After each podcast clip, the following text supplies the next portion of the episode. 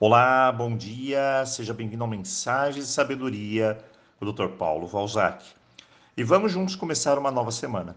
Lembrando que dia 9 tem resultado de sorteio de livros aqui no canal. E dia 10 começam nossos cursos aqui. Se você ainda não sabe por onde começar, temos a nossa assessoria para te ajudar. Então, vamos lá. Dizem que quando decidimos algo é justamente aí que traçamos o nosso destino. Então, está bem claro que a decisão é que abre o caminho, que aponta a direção. E assim sabemos que cada escolha que fazemos vai construindo nossa vida. Portanto, como é importante aprender a decidir melhor, de forma mais assertiva.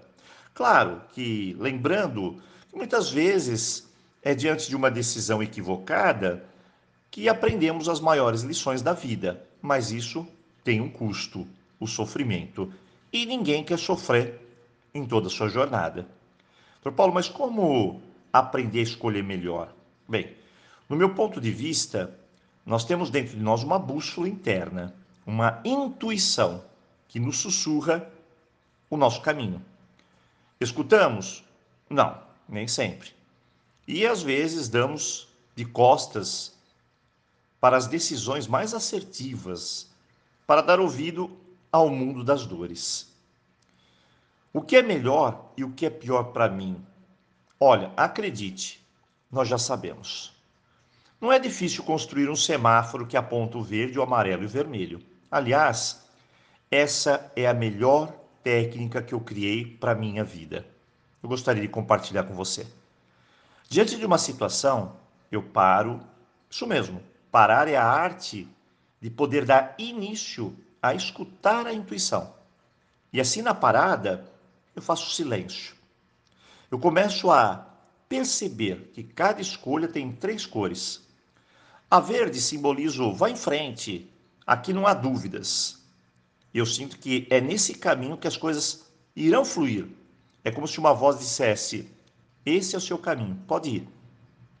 No amarelo, parece que chegou algum sinal, uma atenção. Na verdade, eu percebi que existe algo que pode me atrapalhar aí, que pode não me ajudar. Então, eu preciso prevenir. Essa é a palavra.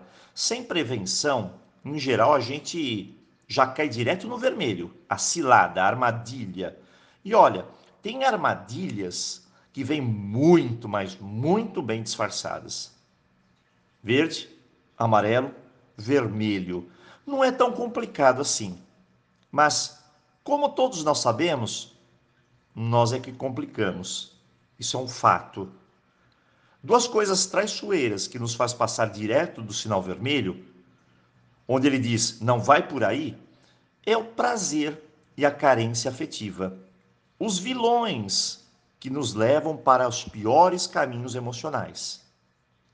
Márcia viu claramente todos os sinais naquele relacionamento desastroso. Mesmo assim, ela passou o sinal vermelho. Ela não quis ver, ela não quis ouvir, ela seguiu. Ela não seguiu a bússola da felicidade. Cláudia fechou os olhos para outros sinais e disse ter sido enganada. No fundo, ela se enganou. Fechou os olhos para o sinal vermelho. Pedro entrou de cabeça no empreendimento. Claro, querendo o rápido, o fácil e aceitando a ilusão. Sinal vermelho. Não deu certo. Todos os dias podemos ser ludibriados pelas facilidades, pelos atalhos. Então, essa semana, nós vamos desvendar aonde se encontram os buracos da vida. Mas uma coisa é certa: se eu decido, eu sou 100% responsável.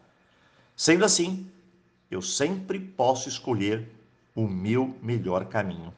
Bom, hoje e essa semana, vamos juntos dar um salto na consciência e encontrar o nosso caminho.